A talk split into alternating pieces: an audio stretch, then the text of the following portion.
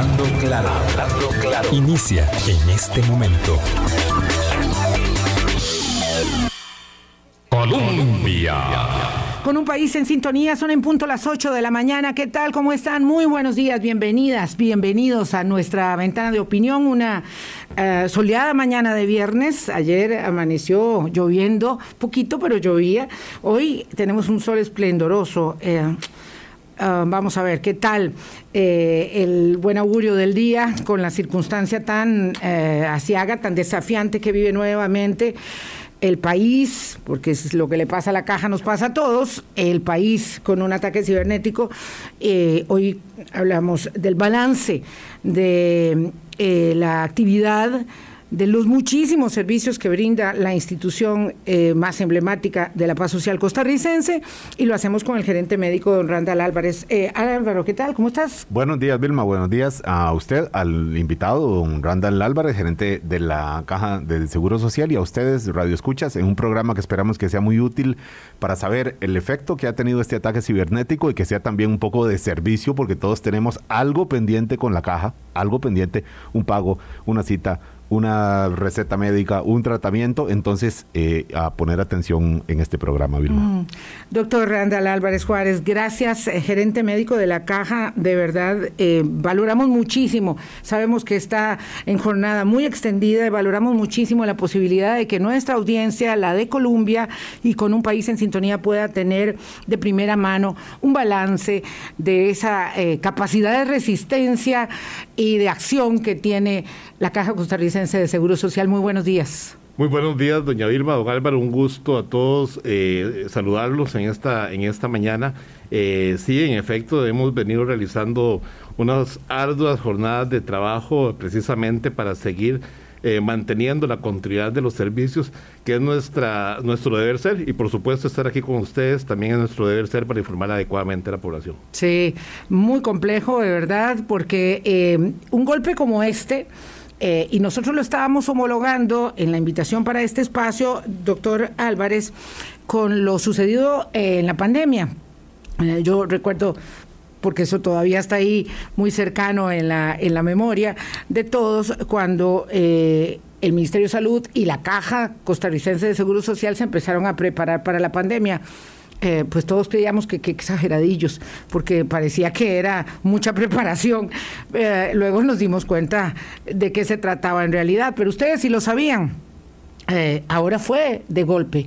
Un ladrón se mete a la casa de uno, uno está durmiendo en la madrugada y uno ni se da cuenta de lo que pasa hasta que medio oye un ruido y pues a veces cuando sale o se despierta, si no le han disparado por suerte, eh, se da cuenta de que le robaron muchas cosas o a veces uno puede espantar a tiempo a los malhechores.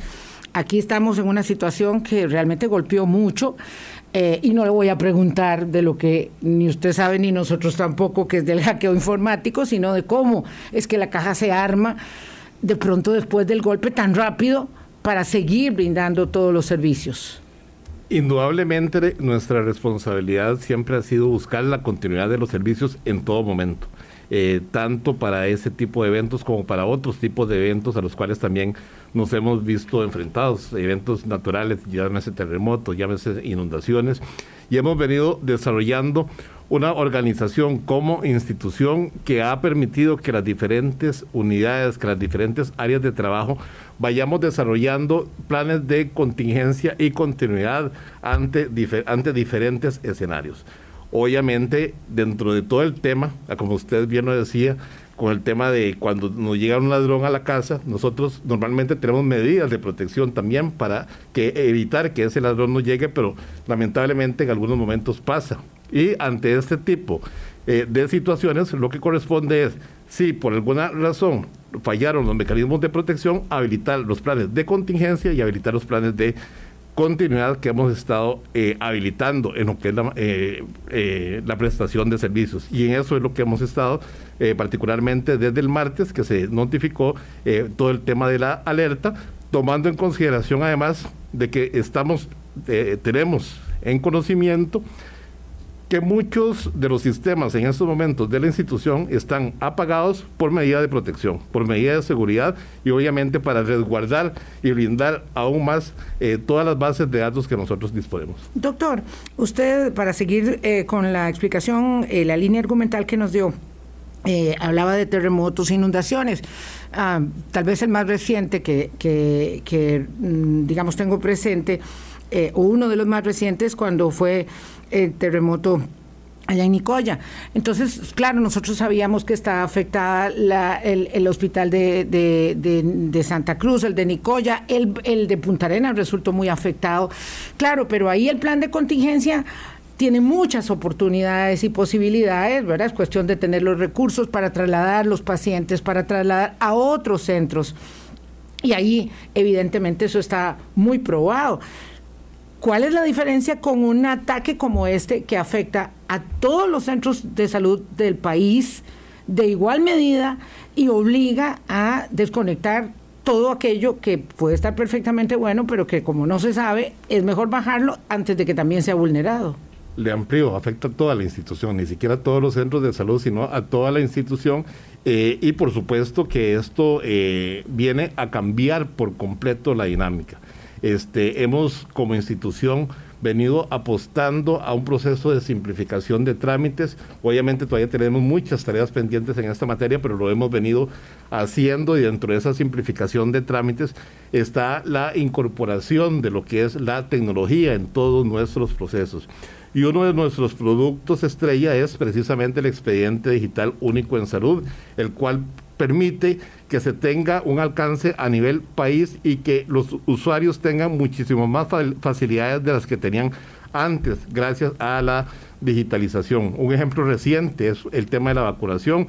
En un momento únicamente podíamos vacunar en el área de inscripción porque los documentos estaban eh, en, físico y en ese, en ese sector.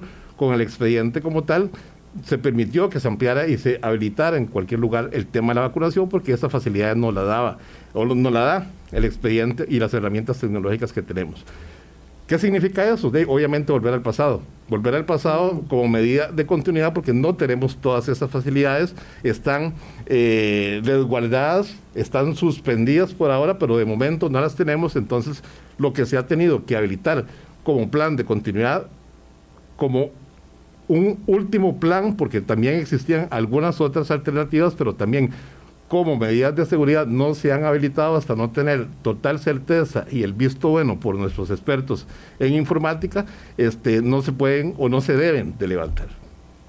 Entonces, eh, doctor Álvarez, ¿puede uno decir que los servicios se están desarrollando en su generalidad con normalidad dirían los, en terminología moderna, offline, o sea, desconectados de las redes y del, del internet y de los correos electrónicos, todo lo, que es digital, pero que en general se siguen desarrollando o, o cómo puede uno dimensionar cuánto ha sido el efecto de tener, de no tener, más bien el EDUS, de no tener otras posibilidades tecnológicas que en las que la caja ha ido avanzando muchísimo en los últimos años y de repente dicen, ya no, desconecte todo eso, jueguesela con papel y lapicero.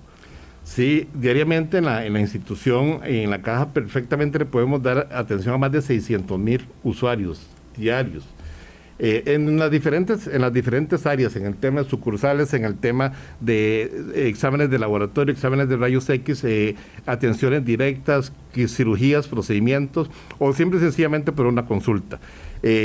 sería obviamente incorrecto decir que no hay afectación, porque indudablemente hay afectación lo que sí podemos garantizar es que nuestro equipo está haciendo el máximo esfuerzo por tratar de resolver lo que puede resolver con los recursos que tenemos en ese momento. Dentro de ellos está, por supuesto, garantizar y asegurar la atención en los servicios de emergencia, lo cual obviamente eso sí está blindado, eso está garantizado. Estamos asegurando la continuidad de la hospitalización. Los pacientes que están en hospitalización están recibiendo la atención que se requiere hemos tenido algunas limitaciones en cuanto a lo que es el tema de exámenes de laboratorio, porque se ha tenido que pasar del proceso automatizado, que nos permite un mayor volumen de análisis, a un proceso manual. Sin embargo, eh, hay lugares donde no se ha interrumpido el, el, servicio, hay otros en los cuales se ha tenido que priorizar, por supuesto, lo que es emergencias, hospitalización y otros estudios especiales por eh, particularmente por el tema de volumen que se maneja y, también por el tema de garantizar que las muestras que se tomen vayan a ser procesadas siguiendo los altísimos estándares de calidad que nos caracterizan, ¿verdad? Eh, y también hemos tenido dificultades en, otro de, en otra de las aristas, que es la, el despacho de medicamentos, particularmente lo que tiene que ver con la continuación de tratamiento, porque los sistemas que almacenan eh, el registro de la información de los medicamentos que este, eh, normalmente o habitualmente consumen los pacientes están, crónicos, están, sobre todo. los crónicos particularmente, están apagados. Y hemos encontrado este, también una oportunidad de mejora en cuanto a lo que es el tema de la cultura de nuestra población, y es que muchos no conocen el tratamiento que consumen pero sí hemos eh, identificado que muchos han optado precisamente por llevarnos sus medicamentos para que se les repita la receta y eso ha permitido que se garantice la atención. Un no. proceso mucho más lento, un proceso manual, por supuesto, pero eh, se ha hecho lo posible para que el tratamiento no les falte. Justamente vamos a, al balance de eh, los servicios que se están brindando, los que están interrumpidos y la afectación más severa. La muy buena noticia que tuvimos ayer es que los servicios de radioterapia del Centro Nacional, que está ubicado en el Hospital México, se habían restablecido en términos de 24 horas, pero sabemos que hay muchas cirugías suspendidas, me dice un, querido amigo eh, médico que en este momento eh, se sienten muy frustrados porque ni siquiera pueden ver las radiografías eh, para poder eh, intervenir a los pacientes, es decir, las radiografías de las personas que deben ser intervenidas no se pueden ver. Mm, todos los estudios radiológicos deben ser vistos en el EDUS, eh, ya que no se imprimen esos estudios. Y entonces, sin EDUS, ni placas, ni resonancias, no pueden ver nada. Eh, y claro, y me lo dice con mucha frustración porque el día del ataque también me, me había dicho, estos tales por cuales no nos van a hincar eh, en el servicio a nuestros pacientes. Pero claro, pasan las horas y los va invadiendo eh, un nivel enorme de frustración frente a esos casos que no, digamos, se resuelven con yo llevo mi receta a la farmacia eh, o llevo mis pastillas porque no sé ni qué es eso y me pueden hacer una receta a mano para no perder la continuidad de tratamiento. Entonces, claro, hay niveles de afectación, doctor Álvarez. Eh, sí, hay, hay niveles de afectación y particularmente ahora el ejemplo que usted eh, mencionaba sobre el tema de la aplicación de radioterapia es un ejemplo claro de las cosas que se han venido haciendo para poder garantizar esa continuidad de servicio. Se desconecta de la red institucional todo el, sistema de radioterapia y se genera una, una, pequeña red interna para que el sistema pueda seguir dando, eh, el sistema pueda seguir funcionando y dándose el servicio. Igual está pasando con algunos servicios de, algunos, porque igual no es la totalidad, sí, pero con algunos servicios de radiodiagnóstico que han venido... Eh, trasladando su sistema ordinario a un sistema eh, digital. De igual forma se está haciendo con los laboratorios y e indudablemente al estar desconectados de la red no tenemos la facilidad de que le tomamos la placa en el hospital San Juan de Dios y la podemos ver en esta pantalla. Eso es totalmente cierto. Sin embargo, la placa, los exámenes de laboratorio de aquellos servicios que están habilitados se puede ver directamente en los servicios donde se le realizan. Eso Solo in situ, digamos, in situ, exactamente. Exactamente, exactamente. Si, si, alguien va al Centro Nacional de Rehabilitación, pero ese es un paciente que habitualmente es atendido en el Calderón Guardia, pues ahí tenemos un problema. Es correcto, es correcto porque no tenemos esa conexión de momento, o sea, existe la autopista, pero de momento las conexiones están apagadas y van a estar apagadas hasta que nuestros Claro, y en esa, en esa misma línea argumental, entonces las operaciones que son de emergencias, eh, no tienen ese problema porque donde llegan le hacen todo,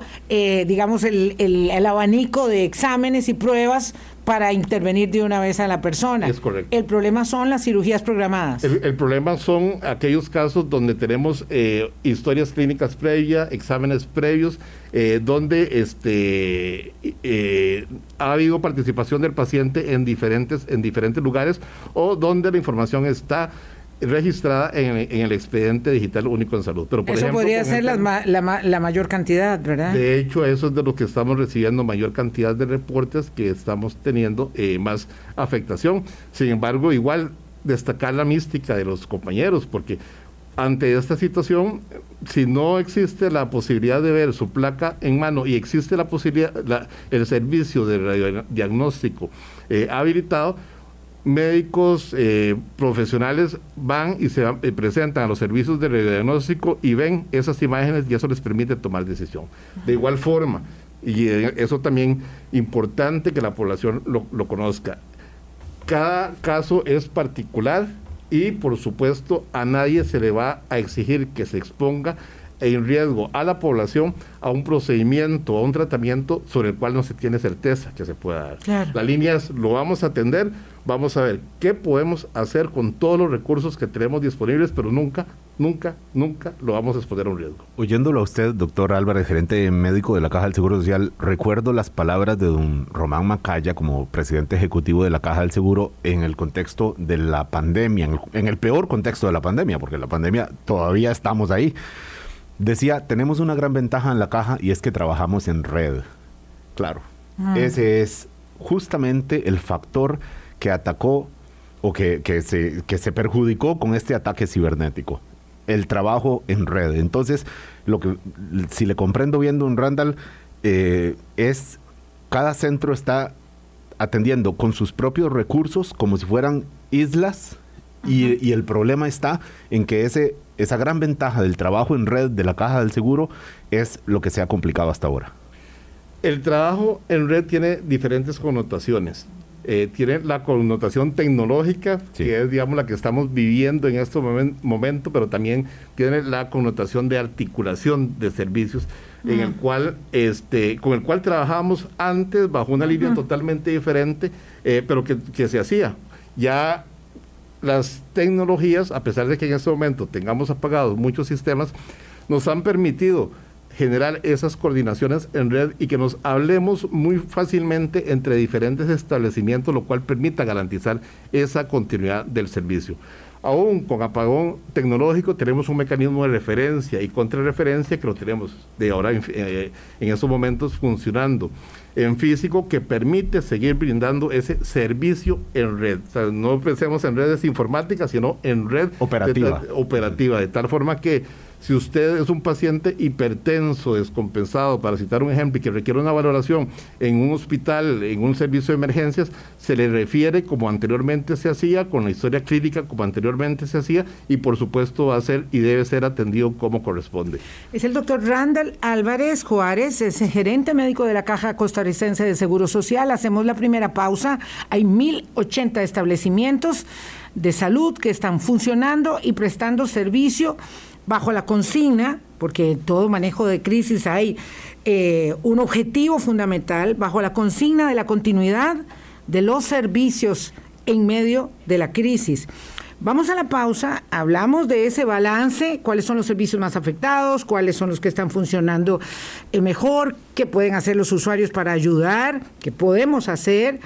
Eh, y luego y luego, el, el, último segmento, les prometemos responder muchas preguntas que hay en nuestras plataformas. 8.19, ya venimos. Colombia. En sintonía, 8.21 minutos de la mañana hablamos con el gerente médico de la caja, el doctor Randall Álvarez Juárez. Voy a decir algo eh, a don Alfredo y a todos los que quieran saber. Este no es un tema, o sea, este no es el programa para hablar de el bombardeo informático y los sistemas basados en las derivaciones de Windows o únicamente de o directamente de Unix. No, no. No, hoy vamos a hablar solamente de cómo se está eh, defendiendo la caja y defendiendo a sus eh, clientes que son los asegurados, todos los que vamos a los servicios de la caja, asegurados o no, ¿verdad? Eh, con la máxima de la continuidad de los servicios, que esto lo tomé anotado de lo primerito que dijo el doctor. No vamos a hablar del tema informático, vamos a hablar de cómo está manejándose la crisis, esto, el impacto, la consecuencia y el plan de contingencia. Ah, el último reporte, doctor Álvarez, decía ayer que tienen funcionando el 96% de los servicios hospitalarios con plan de contingencia eh, y el 82% de la consulta externa, todos los servicios de emergencia. Y usted me dirá exactamente eh, qué más de este abordaje de eh, plan de emergencia que tienen puesto en práctica. Eh, tal vez aclarar, de Irma, 96% de los servicios de hospitalización con normalidad, pero todos están funcionando. Cuando hablamos de un 4% es porque existe, existe alguna limitante, por ejemplo, como el tema de, las radiografías, porque el sistema eh, ha tenido alguna falla o ha estado en mantenimiento o, se ha dado algún tipo de retraso con el tema de los laboratorios, pero que están funcionando, todos están funcionando igualmente.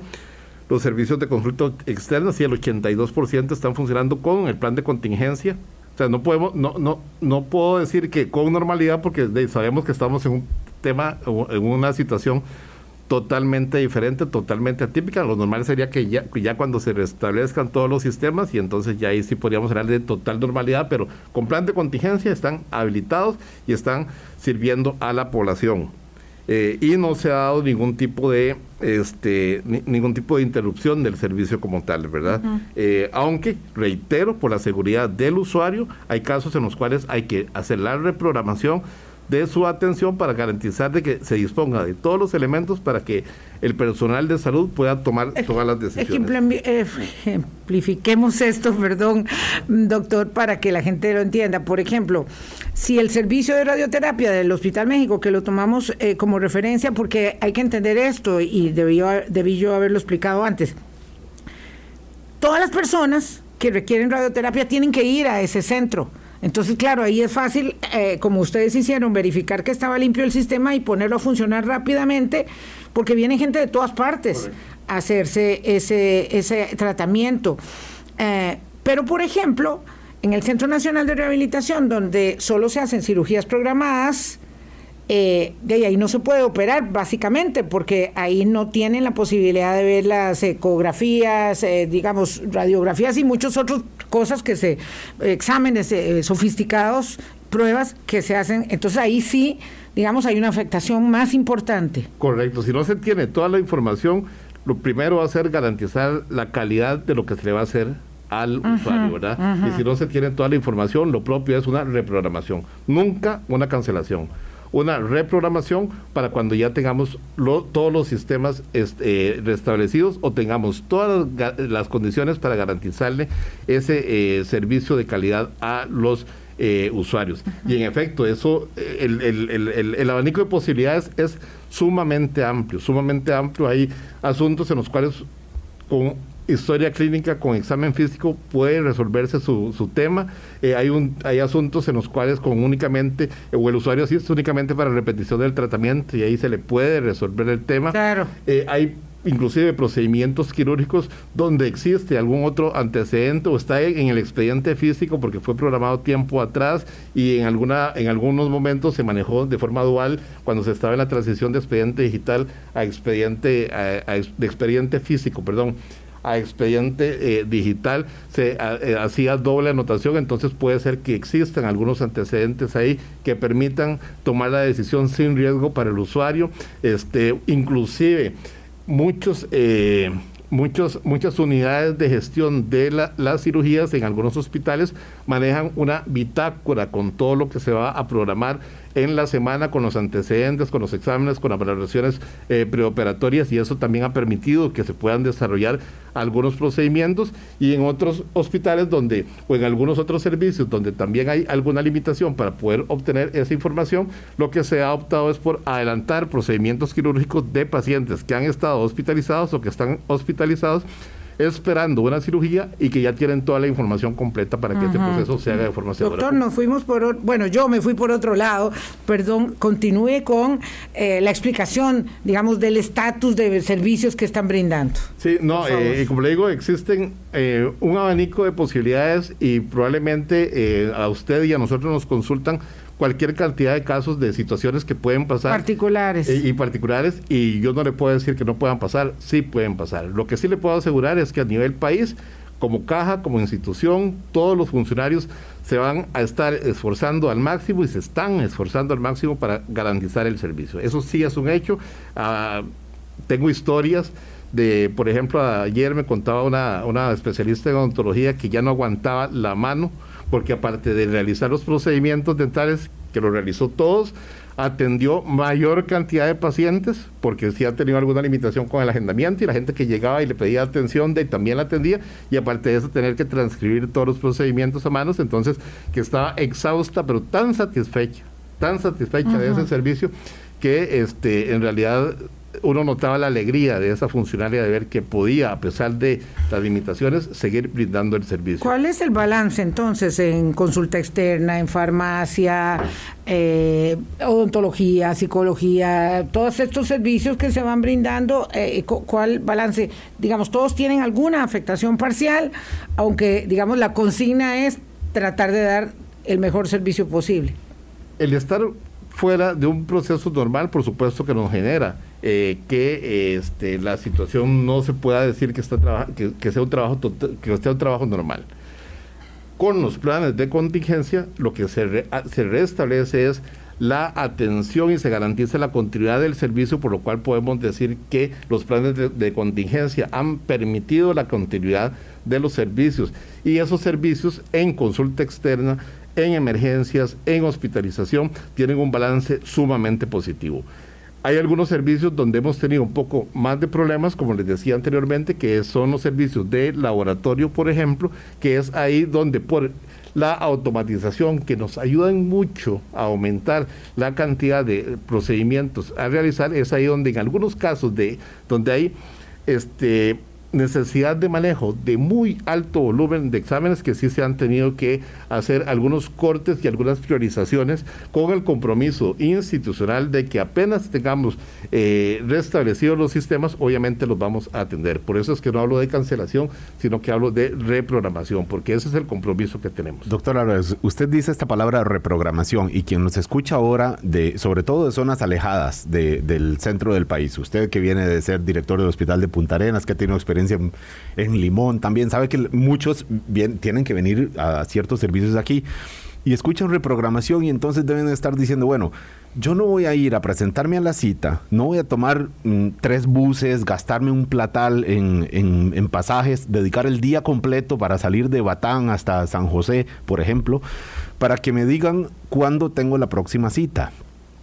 Mm, conozco un caso de anteayer de un señor que vino de Cariari de Pocosí a una resonancia magnética y se devolvió sin haberse hecho ningún servicio porque no, no se pudo por los trastornos eh, que hubo.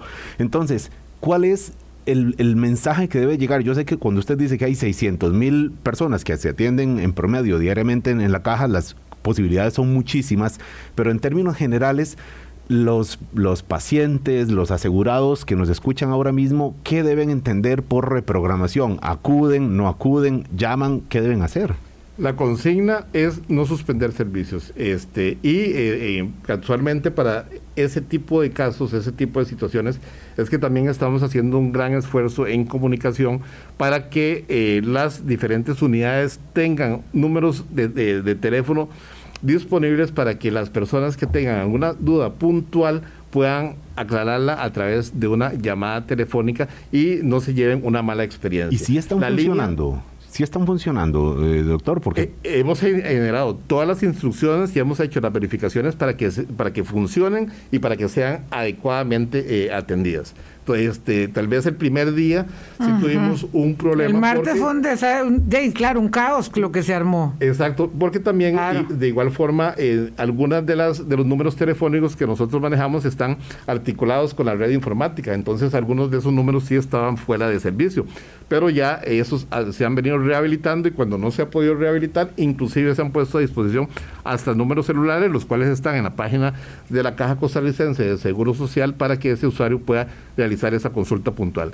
Reiteramos que también pedimos la comprensión del caso porque si nos entran muchas llamadas eh, de forma simultánea, no vamos a poderlas atender todas de forma, de forma mm. simultánea, entonces puede ser que tengamos observaciones de que están eh, ocupadas o que se demora mucho en atención.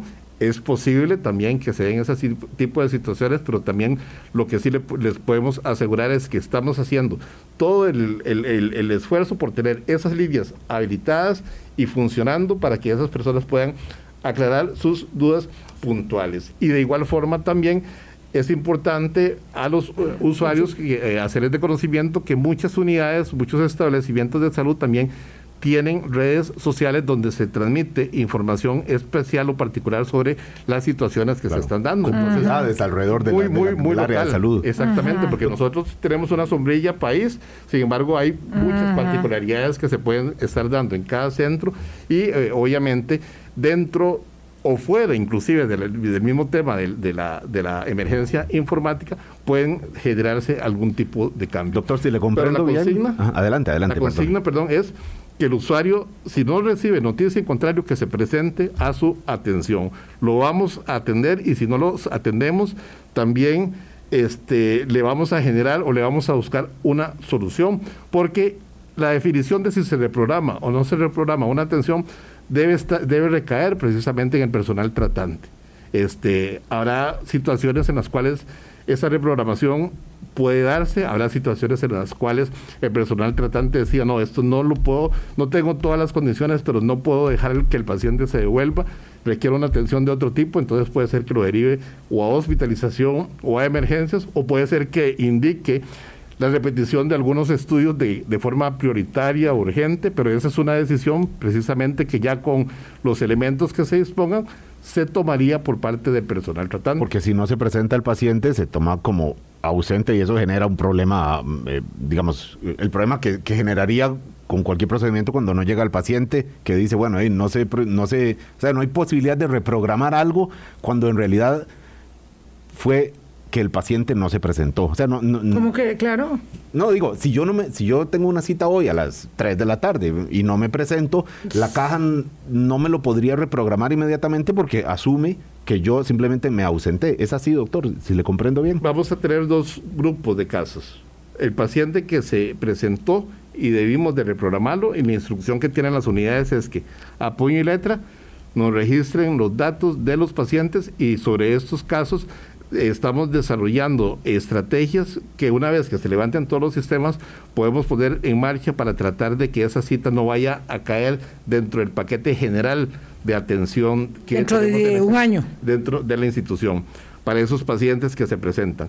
También tendremos la lista, eh, una vez que recuperemos los sistemas, de los eh, ausentes y también vamos a desarrollar una estrategia particular para esos pacientes ausentes eh, bajo este contexto, ¿verdad? Bajo, este, bajo estos días de pandemia, para poder gestionar una reprogramación de la cita porque entendemos que muchos usuarios, y así lo hemos visto, yo tengo un equipo, de, bueno, varios equipos de trabajo que hemos distribuido en todo el país para que nos hagan una evaluación, le den un acompañamiento eh, personalizado a todas las unidades eh, que está eh, visitando los diferentes centros y en, algunos, en algunas unidades me reportan un altísimo ausentismo. Probablemente muchas personas de muy lejos han recibido la noticia, no han querido jugarse el, el, chance, por así decir, de presentarse a la, a la atención y lo entendemos, lo entendemos, lo comprendemos, lo valoramos y por supuesto también tendríamos una consideración particular en ese encuadre que les decía para ese tipo de pacientes. Son las 8.35 minutos de la mañana. El doctor Randall Álvarez nos acompaña, gerente médico de la caja, para evacuar sus inquietudes, sus consultas, sus angustias. Eh, evidentemente ante, eh, digamos, la trastocación de los servicios por el ataque informático que ha sufrido eh, la institución de seguridad social de nuestro país. Vamos a la pausa. Colombia. Son las 8.37 minutos de la mañana. El doctor Randall Álvarez Juárez, que es gerente médico de la caja, responde sus inquietudes. Sí, bueno, un saludo para don Humberto de Moravia, Jacqueline de Purescal, bueno, muchos, algunos nos ponen el nombre, los radioescuchas, otros solamente consultan y aquí lo que vemos es el número de teléfono. Pero hay bastantes consultas, eh, doctor Álvarez, sobre un asunto que no tiene que ver con tratamiento médico, sino con el pago del seguro voluntario. La gente oh. tiene el miedo de que no pueda pagar a tiempo y que cuando vayan a atenderlo le lleguen y le digan, no, mire, usted está moroso y por tanto o le cobran multa o dejen de atenderlo. ¿Qué, pasa? Cuando hay morosidad es muy preocupante, sobre todo con, con la planilla, este, por ejemplo, de servicio doméstico. Eh, hay una penalización muy alta.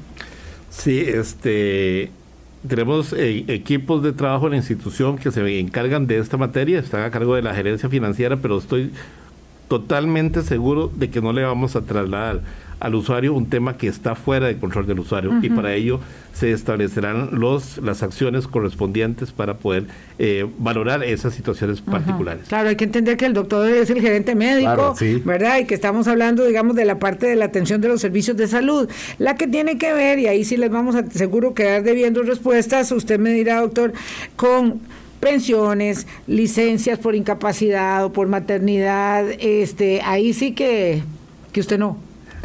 Díganos. Aquí, lo que les, puedo garantizar, ¿no? Y lo que sí les puedo garantizar es que todos los equipos de la institución están trabajando a toda máquina en jornada extendida por buscarle soluciones a todas estas situaciones que se presenten. Nosotros desde el punto de vista de la prestación de servicios con el tema de incapacidades, bueno, si hay que emitir la incapacidad, la estamos emitiendo, la estamos emitiendo en físico, como se hacía anteriormente, y ya eh, se están haciendo las coordinaciones por parte de la gerencia financiera para buscar el mecanismo más expedito para que se pueda realizar el pago correspondiente. Afectación, por supuesto que sí, la, la hay, sin embargo, eh, no los equipos no están cruzados de brazos y están buscándole la mejor eh, solución posible para poder generar las acciones de esta índole. Una cosa muy importante es que tengamos un poquito de calma, ¿verdad? Todos nos ponemos muy ansiosos ante esto. Por dicha, ya se habían pagado las pensiones del mes, porque bueno, porque esto fue ya en, eh, en, la finalización de mayo.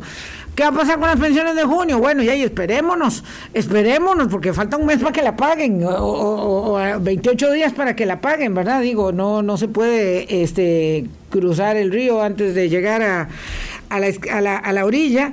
Entonces, tal vez es que sí, tenemos todos que, que ocupar, eh, preocuparnos eh, en, en, lo básico. Y, y, me decía un querido amigo médico saludista que lo básico también tiene que ver con cuidar la salud, hacer un uso muy racional de los servicios en este momento, tratar de no infectarnos de COVID para no agravarnos, porque la afectación parece que va un poco al alza y aunque ya no es tan severa, no, pues no parece, va al alza la afectación claramente, el número, el, en esta semana epidemiológica, los números que conocimos, exactamente, sin contar el último día que no estaba registrado por el ataque informático, me, eh, nos reportaba la Universidad de Costa Rica, tenemos el mismo número de casos de la vez anterior, con un día menos. Entonces vamos a superar ya como por tercera, cuarta, quinta semana consecutiva el número de casos, doctor. Sí, eso es muy, muy importante, el tema del, de los cuidados que hay que tener en materia de eh, prevención del COVID, eso es fundamental. Las camas de COVID muchas veces, o las atenciones de COVID muchas veces han representado hasta el 50% o más de, los, de, los, de, de las necesidades de los usuarios. De momento esto no ha sido así, pero sin embargo sí se ha eh, sentido una importantísima alza en los pacientes que consultan por síntomas asociados. Eso implica no únicamente atención, sino exámenes de laboratorio. Hay un mayor aumento del volumen de la necesidad de exámenes de laboratorio y reitero lo que les decía anteriormente, de los procesos automatizados se han tenido que realizar muchísimos manuales y eso obviamente genera un poco más de demora en lo que es el procesamiento y por lo tanto podría generar algún tipo de demora en el tema de los reportes. Eso no significa que, le estamos pidiendo al usuario que no se presente si tiene síntomas, no, no. Eh, desde el punto de vista del cerco epidemiológico como tal es muy importante identificar esos eh, pacientes, esos usuarios que pueden resultar positivos y que pueden generar mayores contagios. Entonces, nunca le vamos a decir a ese tipo de población que no se acerque a los servicios de salud, pero sí reiterar que hagamos un uso racional de los servicios de salud y en especial de los servicios de emergencia, porque también sabemos que hay muchos pacientes, un porcentaje muy importante que satura los servicios de emergencia, que van por patologías que no son patologías de emergencia y que son más bien patologías que se pueden abordar desde, desde otro eh, enfoque. Entonces, es parte de los mensajes claves para poder seguirle dando el servicio que se merece. Y con relación a los otros mensajes, reiterar que sobre todas esas preocupaciones que hay en la población, hay equipos que se están, que están buscando las alternativas para esa solución. Don César Blanco del equipo de comunicación de la Caja le echa una mano, doctor, y me manda un mensaje que dice que las autoridades financieras decidieron que todo se sigue mm, brindando normalmente y que cuando se restablezcan los sistemas, pues empezarán a hacer los cobros, eh, no para que no, no haya miedo de la población de, que le aparezca en rojo su, su, reporte propio. Doctor, ahora que menciona usted lo de, lo de COVID, que preguntaba a Vilma, alguien aquí en la plataforma también eh, dice, ¿cómo ha sido el impacto por el relajamiento de las medidas? eh, dictadas desde el Poder Ejecutivo, sobre todo con el tema de mascarilla. Eh, podemos eh, dimensionar esto, yo sé que tiene que ver, eh, no tiene que ver específicamente con el impacto del, ataque informático, pero bueno, es que aquí estamos con una emergencia sobre otra, dos emergencias en paralelo, doctor. Yo no le podría hablar sobre una relación de causalidad directa entre una decisión u otra. Lo que sí es, un, es cierto y es real es que hemos venido experimentando un incremento en el aumento de eh, casos. Este, sabemos que las causas son muchas eh, y por eso es que hemos insistido en todas las medidas de prevención, desde lo que es el higiene de mano, eh, desde lo que es el distanciamiento físico, las mismas recomendaciones que nuestras autoridades del Ministerio de Salud recomiendan, que es este el, el, el completar los esquemas de vacunación, que es algo en lo cual nos estamos quedando muy, muy rezagados. Realmente hemos visto con preocupación en las últimas semanas cómo nos, nos ha costado llegar al 50% de la aplicación de la tercera dosis de las personas que eh, ya se han vacunado. Lo ¿Tendrá que ver esto con estos mensajes ambivalentes sobre si la vacunación es obligatoria o no que se han hecho en esta nueva administración, doctor? Siempre se ha eh, dicho que la vacuna es útil, que la vacuna es necesaria para prevenir no únicamente la enfermedad, sino las complicaciones de la enfermedad. Ese mensaje eh, nadie lo ha cambiado, ¿verdad? Y el mismo presidente de la República, inclusive, eh, ya se aplicó una su dosis, su dosis de refuerzo recientemente. Entonces, quiere decir que todos creemos en el tema de la vacunación. Este, por un tema de responsabilidad propia y también responsabilidad colectiva, todos estamos llamados a aplicar la vacuna, aplicarnos eh, el refuerzo, lo cual indudablemente va a garantizar que tengamos menos complicaciones, lo cual eso sí está demostrado, eh, y que eh, tengamos que ocupar, por lo tanto, menos camas hospitalarias y menos unidades de cuidados intensivos y también ah. que tengamos menos mortalidad. Para aprovechar que estamos en este capítulo paréntesis COVID, doctor, ¿es posible? Que se amplíe, eh, digamos, el abordaje de, de, la cuarta dosis a otros grupos etarios más allá de los 50 años, que es el que está habilitado ahora, y de los inmunosuprimidos?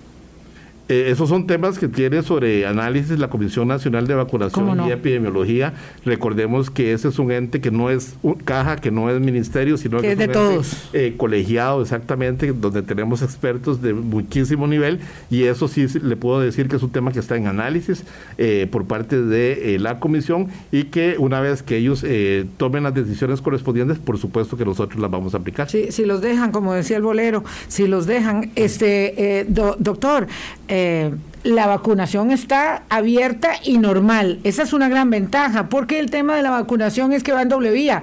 Va este, eh, eh, en lápiz y papel y de una vez va al sistema donde se sube. Entonces no hay ningún problema con vacunación. No hemos parado, reiteramos la importancia de la vacunación en la, población, reiteramos que uno de los principales escudos es continuar vacunándose, aplicándose las dosis de refuerzo por parte de la de la, de la población y por supuesto siendo consistentes con eso, nuestros equipos vacunadores no se han detenido y no se van a detener a pesar de que sí vamos a tener una limitación y está ahí donde también vamos a pedir el apoyo de la población. No vamos a poder consultar hasta nuevo aviso las vacunas que ya están aplicadas. Entonces, para ellos sí va a ser importante que nos presenten los eh, documentos de eh, la tarjetita de vacuna que se utiliza para efectos de la, de la vacunación. Eso sería el, único inconveniente, pero la vacunación sigue abierta. Doctor, ¿a qué atribuye este mm, pérdida de la velocidad de la vacunación? ¿A qué puede ser? Ahí es que eh, gracias a Dios hemos eh, o, en algunos momentos hemos sentido un, una disminución importantísima de, las, de los casos por COVID, ¿verdad? Y entonces la, la, la población ha venido sintiendo esa percepción de que ya la pandemia acabó, ¿no? La pandemia no ha acabado.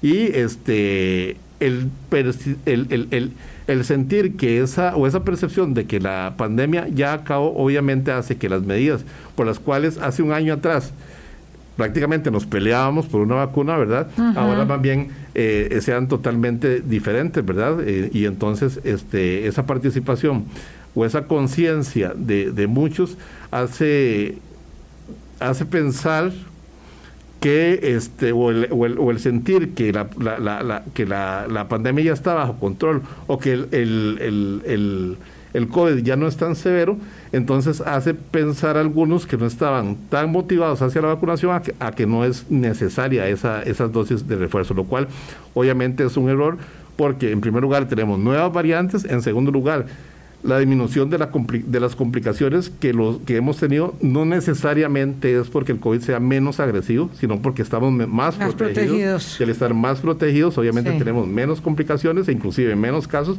pero todo eso se obedece a la vacunación y a todas las medidas que se han venido adoptando. A don Dani Mora, a don Francisco Díaz y a todas las personas que hacen preguntas, este, les voy a contar nuevamente que no podemos tramitar temas sobre los pagos en el CICERE, sobre eh, las licencias de maternidad si no se han pagado este, en estos días eh, los dineros correspondientes, porque, bueno, con el doctor Álvarez estamos comentando sobre el tema de los servicios eh, de la atención en salud.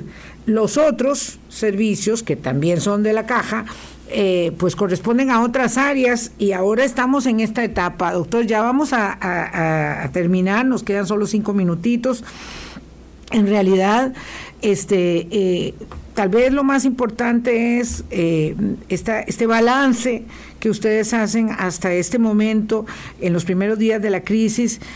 tampoco es otra cosa que la gente quisiera saber, si ya eh, se van a restablecer los servicios el lunes, porque el doctor Álvaro Ramos había dicho que por esta semana no se iban a restablecer los servicios y claro, y alguien dice, bueno, ya, pero el lunes es otra semana, a lo mejor sí, no hay, digamos, mm, tristemente ni para los usuarios ni para los colaboradores de la caja que están sudando en este momento eh, eh, manteniendo los servicios una previsión de cuándo va a poder volverse a la normalidad.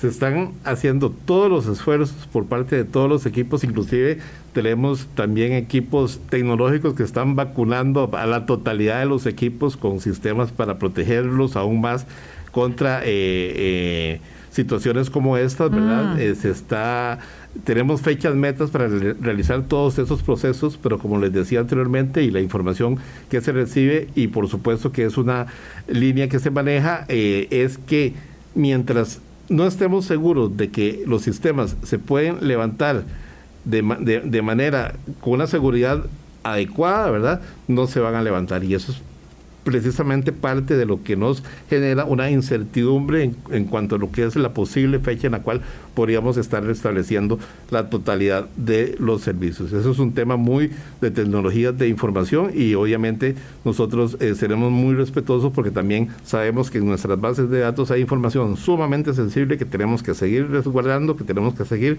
eh, respaldando y eh, garantizando ese proceso a través de todas las medidas que desde tecnologías de información con todos los equipos de trabajo están desarrollando. Claro, este elemento de incertidumbre puede ser mayor en casos como las personas que tienen, que están internadas o que tienen un familiar internado y nos describe un señor que se llevaba Sala, ya perdí el mensaje eh, en, la tableta, pero decía que a su esposa la tienen, le iban a dar la salida y al final le dijeron, miren, no podemos todavía eh, por, por los trastornos que hemos tenido y la vamos a dejar más tiempo internada.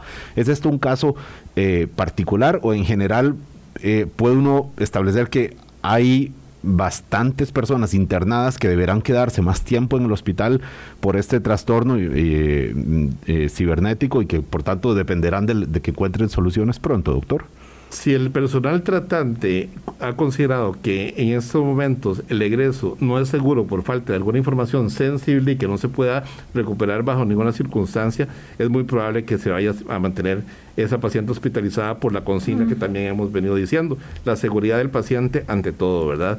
Puede ser que este...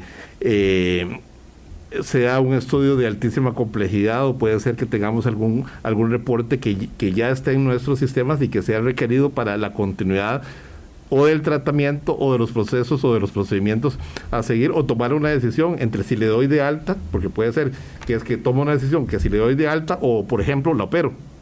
Mm, obviamente cada caso es particular, pero eh, hay estudios o hay análisis que son tan importantes como para tomar ese tipo de decisiones. Entonces, cada caso habrá que analizarlo de forma particular.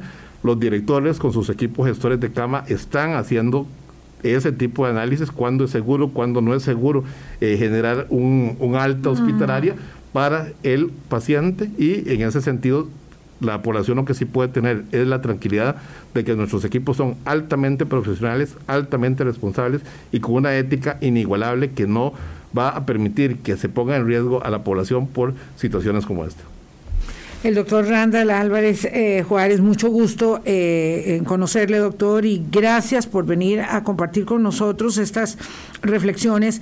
Yo me quedo con la idea, está muy clara, de la continuidad del servicio y la seguridad de los pacientes como ejes, digamos, de manejo de la crisis eh, la crisis sanitaria se dice que es la madre de todas las crisis, eh, ¿verdad?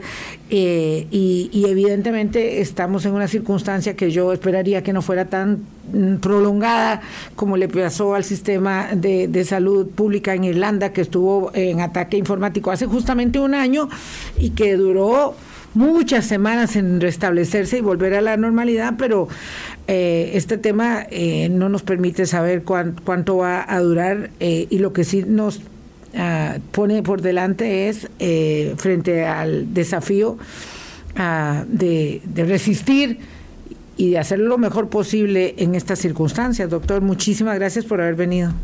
No, muchas gracias a usted por la invitación, muchas gracias a los estimables eh, radioescuchas. sepan que la institución ha demostrado en esta y otras oportunidades una gran capacidad de resiliencia, de adaptación a esos cambios. Eh, esta no será la excepción. Estamos eh, trabajando con un gran equipo que es eh, altamente responsable, ¿verdad?